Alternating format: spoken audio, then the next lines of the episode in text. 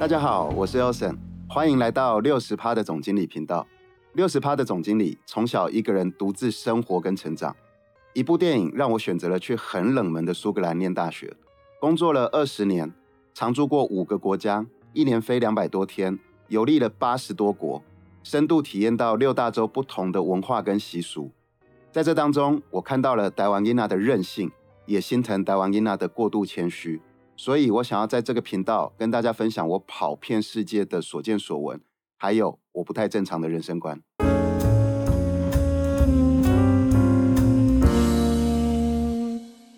今天呢，六十趴总经理想要跟大家分享的是，千万要注意一些生意上的陷阱，尤其是一些比较年轻的听众，你可能事业正在有起步，然后呃，就很容易掉到这个陷阱里面。怎么说呢？首先，你真的要先扪心自问，你真的有那么厉害吗？六十趴的总经理曾经在化妆品公司工作过，然后呢，那个时候在台湾的专柜化妆品业界很出名的有三个喇叭嘴，老中青刚好是三个喇叭嘴。什么叫喇叭嘴？就是舌灿莲花啦，很会讲啦。然后呢，六十趴总经理之前呢就是青。最年轻的那一代的喇叭嘴，然后我也曾经是轮胎公司全新的通路的创办人，那也曾经是全球最年轻的国际行销总经理。那自己真的那么厉害吗？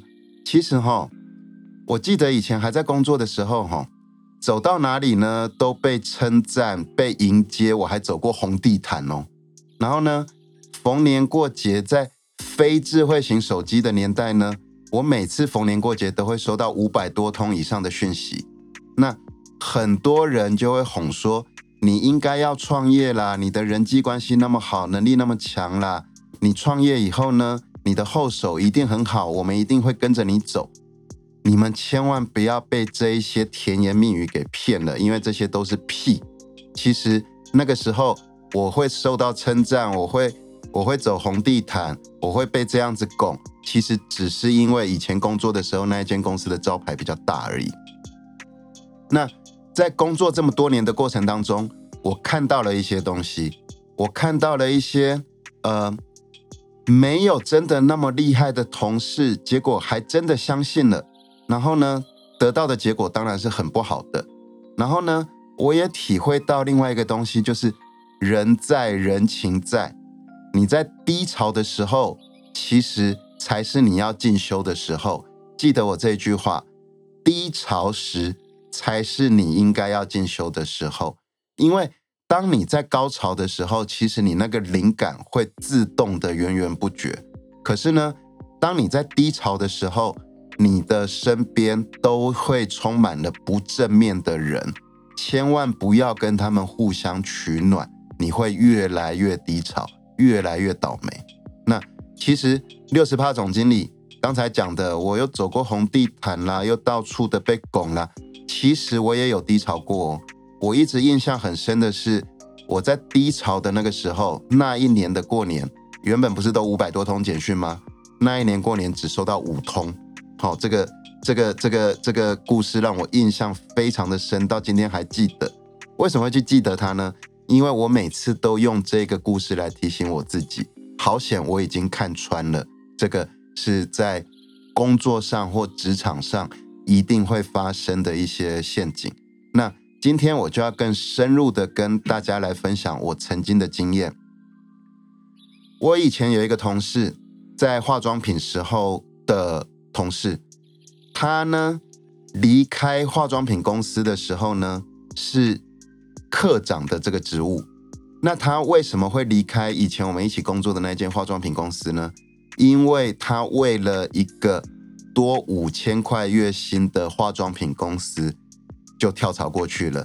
然后呢，他也为了人家给他的 title 是经理两个字，所以呢，他就二话不说辞职过去。结果混了半天，回到公司的时候，我已经变成他的主管了。他又回来拜托我，让他回来原本的公司工作。我还有一个经验呢，就是我有一个轮胎公司的同事，他自以为自己很专业，自以为自己的人际关系很好，然后呢，离开公司的时候呢，他才发现说，原来没有了那个招牌，就没有人理他了。结果原本的公司，因为外商公司比较有趣的就是你自己要离开的，我不会再让你回来。结果他也回不到原本的轮胎公司啊，到最后已经十几年了，现在在做的是老鼠会，还不是正统的直销哦。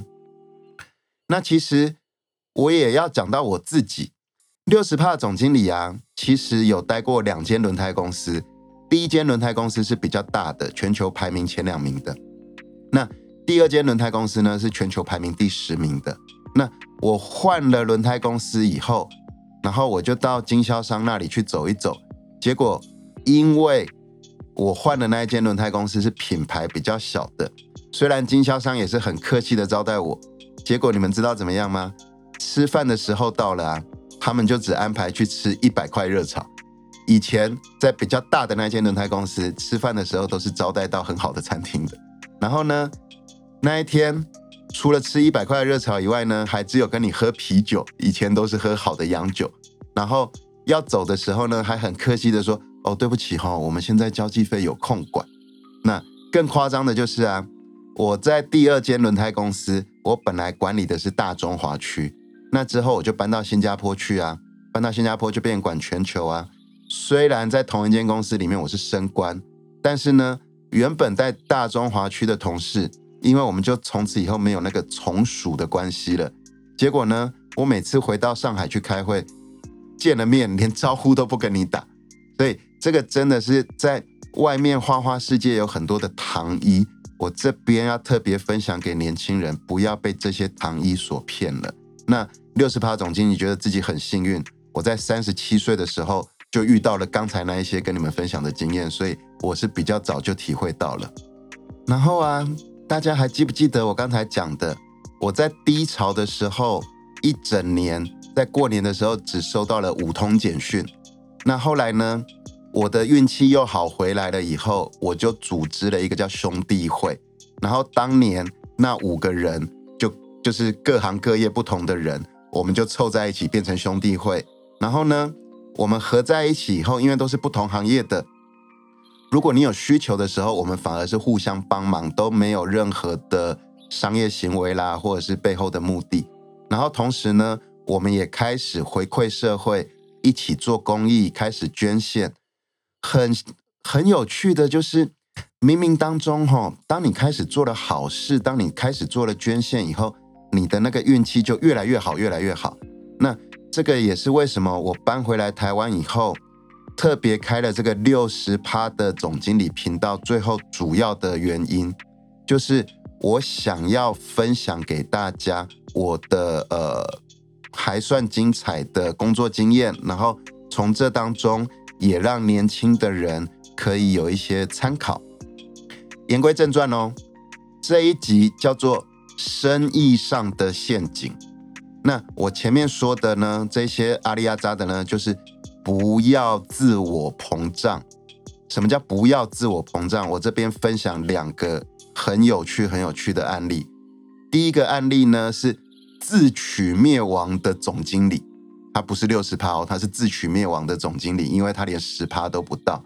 他是谁呢？他是一间日本公司外派到台湾的日本籍的总经理。那其实大家可能不知道，日本公司他会外派一个人到别的国家当总经理，其实他们原本在自己的国家的总部都是小角色，只是说可能有一点点的潜能，所以把你外派到。这个国家，然后训练你可以独当一面当总经理。等到你学到了足够的经验跟技能，你就回到日本的本社上班。那我看了好多任日本公司外派的总经理都是怎么样？因为他本来是个角小角色啊，外派到了台湾以后，又有配车，又有司机，又有又有配房子，每一个都自我膨胀，膨胀到多夸张呢？膨胀到啊，那个车子啊。开到了定点哦，死不下车哎，他一定要司机来帮他开门，膨胀到这个程度。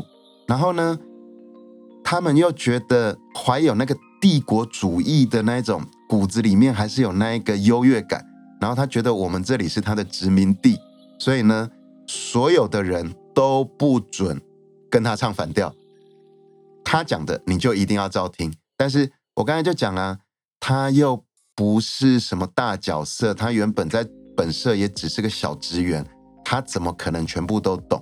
那凭什么叫人家一定要照你讲的去做？那举一个很好笑的例子哦。他有一次啊，因为日本人是过的是国历年嘛，所以十二月的时候他们会办忘年会，那忘年会就有点像我们台湾人讲的尾牙啦，只是我们是在农历年前嘛。然后有一次，我朋友是这一间公司的，就是日本人在下来最大的那个主管，然后呢，就是去年，去年他们公司要办忘年会。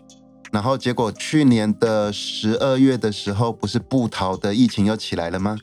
然后呢，他就跟我朋友说：“那疫情起来了，我们要不要办忘年会？”那我朋友就跟他说：“那就不要办啦。”然后呢，他就说：“那可是我们已经缴了定金，不能退钱。”然后我朋友就跟他说：“那就办啦。”然后他说：“啊，可是疫情起来了。”那我朋友说：“那就不要办啦。”然后不要办，要办，不要办，要办。好好笑！我朋友跟我说，这个总经理为了要办不办尾牙，跟他开了三天的会，然后到最后呢，也不敢做任何的决定。后来是我朋友他自己跟餐厅讲说不要办，就是不吃桌菜。可是那个饭店呢，有给他们每一个员工两张把费券，一整年有效。那这么简单就可以处理的事情。然后你一个膨胀到这么大的人，结果连这种小事都不敢做决定，那这个是一个很有趣的故事跟大家分享。那反正最后的结果呢，就是这个人实在是自我膨胀到太夸张了，结果 local 也就是在我们台湾地区所有的一级主管全部集体辞职，那他最后就自取灭亡了，因为他就被调回了日本，还没有去本社。跑到了日本的营业所，然后打回原形，变成一个小主任。哦，那所以这个故事要跟大家讲的就是，你只是公司的招牌大，不是你自己那么大。如果你连六十趴都没有准备好，不要认为一只猴子可以管一群人。这个是我要分享的第一个案例。六十趴总经理第二个要分享的故事是实际发生在我身上的。那。以前呢，我因为负责全球市场，所以要到处飞。然后我一直印象很深的是，我第一次去墨西哥的时候。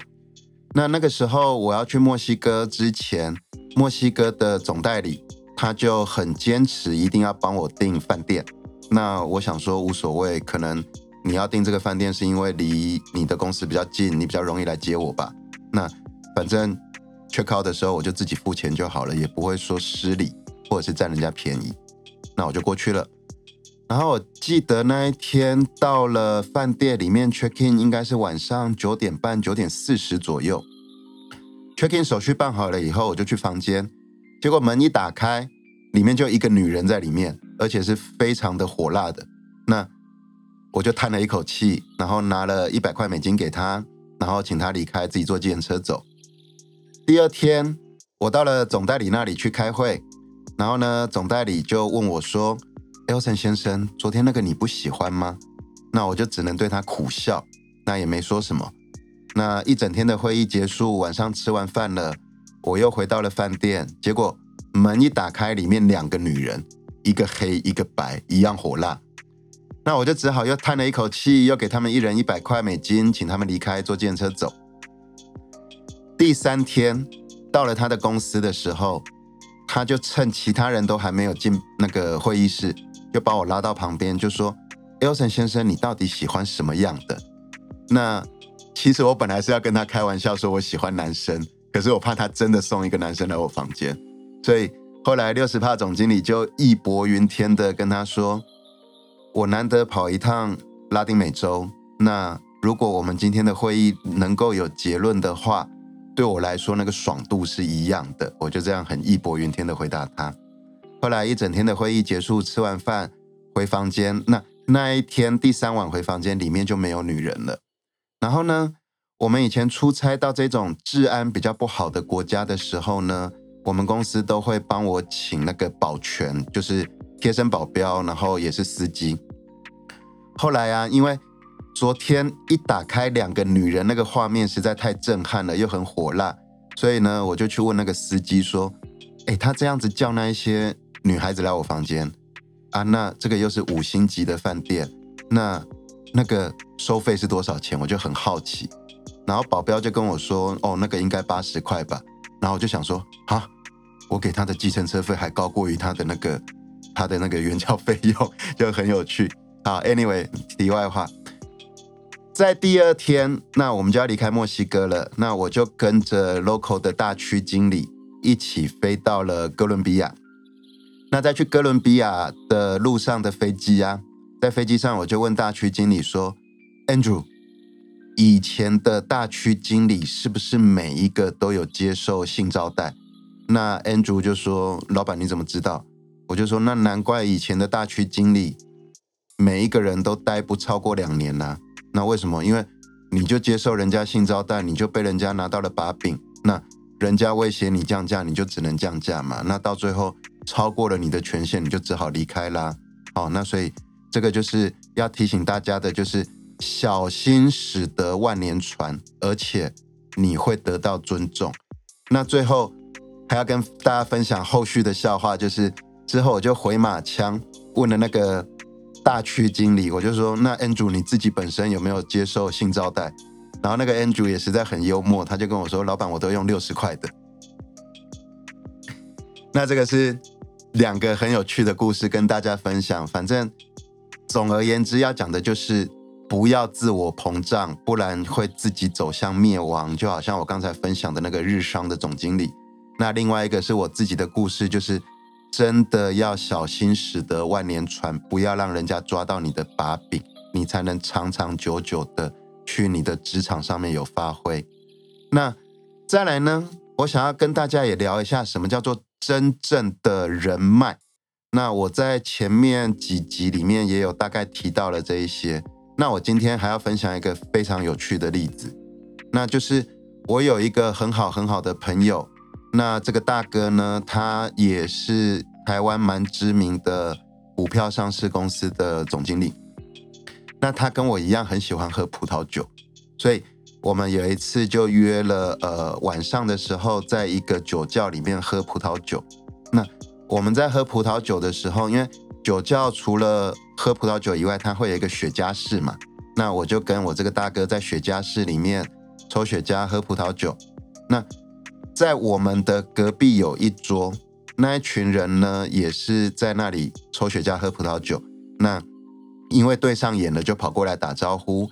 那后来聊天当中，他们知道说我这个大哥他本身是做汽车行业的，那所以这一群人呢就开始。跟我大哥炫耀说：“那个我啊，跟严凯泰很熟啊，跟严董很熟啊，汽车行业我们也很熟的。那你如果有需要，随时跟我们讲啊，我们都可以帮你介绍。然后就莫名其妙的自我膨胀到很夸张。那后来我大哥做了一件事情，我实在是快要笑死。他就打电话给严凯泰，然后就说：阿泰啊，我在某某酒窖，你过来开一瓶酒请我喝。”然后呢，严董二话不说，直接过来开了一瓶酒，打了招呼就走了。然后那一群人呢，全部都愣在那里。那我要讲的这个，就是其实上一次我在分享的，就是人脉不是你换了多少名片，而是你叫得动，这个才叫人脉。哦，那与其你去那里炫耀，那你看我大哥什么都不讲，打个电话，严董就来了。那另外还有一个案例呀，就是。我自己的亲堂弟，因为他跟我同姓是堂弟。我的堂弟呢，他从小到大就是成绩都非常的好，永远都是学校的第一名或者是前三名。那呃，我的叔叔婶婶也对他呃教育的比较严格，因为毕竟我这个堂弟也是我叔叔跟婶婶的独生的儿子。然后。在大学联考的那一年，他就比较意外，就是考试的时候失常，结果反而没有考到特别好的大学，那就跑去了东部地区念大学了。结果他去了东部地区念大学，因为我跟你讲的是，他本来的成绩都是全校前几名嘛，爸爸妈妈都管得很严。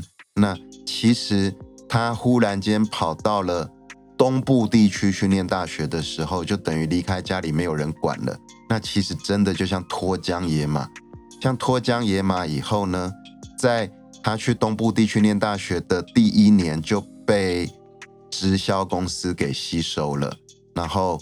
从此以后就也不念书，然后最后为了做直销，还骗我的呃叔叔婶婶说他想要延毕两年，因为他要准备什么国家级考试。那叔叔婶婶当然就很开心了。结果不是，他就留在那里做直销，然后呢做到现在呢也十几年了，什么也做不起来，然后呢一个月呢连两万块都赚不到。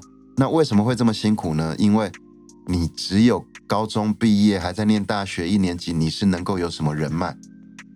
但是反过来讲哦，我另外一个好朋友，他以前是呃中华汽车的副总经理，然后呢有一天他跟我说，他不想工作呢，他觉得每天都这样子朝九晚五的生活，他不想要了，然后呢他就去做直销，跟我的堂弟是同一家直销公司。可是我这个朋友呢，他只做了一年就变成蓝宝石，收入呢比他原本的副总经理还高。那这个的差别在哪里？差别在于他有社会经验，他有人脉。好，那所以这边还是那一句话，大家真的要记得，所谓真正的人脉是要叫得动的，而不是换了多少张名片就有多少人脉。这个是呃六十八总经理特别要。再三的强调跟提醒大家的。再来，为什么我敢创业？为什么我可以创业呢？因为我的人际关系我是这样子维持的。以前呢，我在轮胎公司上班的时候，因为我是行销总经理，所以其实一个公司资源最多的就是行销部嘛，因为广告啦什么的都是我们在花的。然后呢？我去到每一个国家，为什么总代理都会热情的招待我？一开始当然的确是因为资源在我们手上，他想要争取更多的资源，所以他就会他就会招待你，招待的比较无微不至。但是事实上，通常都是你这个人如果离开了这个位置，基本上那些客户也不会理你了。这个就是很现实的人在人情在。可是呢，我那个时候做法是这个样子。除了说资源在我手上以外，我每一次到不同的国家，我都很用心的去了解你在当地销售有没有遇到什么样的瓶颈，然后我会整理好很多的数据给他们，让他们变成销售工具，也就是协助他们可以卖轮胎。那因为你轮胎卖出去了，他才会有收入，才会继续跟我们公司买轮胎嘛。那所以。我给予他们的是知识跟技能，所以其实虽然现在六十趴总经理没有在那间公司上班了，但是这一些总代理跟我的交情还是非常好的。因为我离开了以后，他们只是少了那个包袱，不一定要叫这个牌子的轮胎，可是我留给他们的知识，其实不管他卖哪个牌子，他都可以卖得很好，所以我们的交情就变成长长久久了。那当一年前六十趴总经理决定要自己创业的时候，这一些人就义无反顾的会来帮你。好，那所以今天分享说要注意生意上的陷阱。六十趴总经理的小结就是，生意上的手段真的是有千百种，那都是在利用说你自以为他们需要靠你，那可是你如果被这些迷汤。惯到了甜言蜜语，给拐到了，到最后吃亏的会是你自己。那六十帕总经理从小就没有跟爸爸妈妈一起生活啊，我自己一个人独立成长啊。但是我爸爸还有我叔叔有两句话，我一直放在心里面，也是我做人处事的一个大的原则。第一个就是爱惜羽毛，这是我爸爸跟我说的；第二个是随波不逐流，这个是我叔叔跟我说的。也就是说。你在社会上打滚，人家要聚会啦，要 social，你必须要随波。但是人家要不要要不要跟着人家去做一些不应该做的事，或收一些贿赂，这个是决定在你自己，这个是随波不逐流。那以上就是六十帕总经理今天的分享。那如果喜欢我的频道的话，也请继续追踪六十帕总经理，我会持续的去准备更多更牛的薪资跟大家分享哦。拜拜。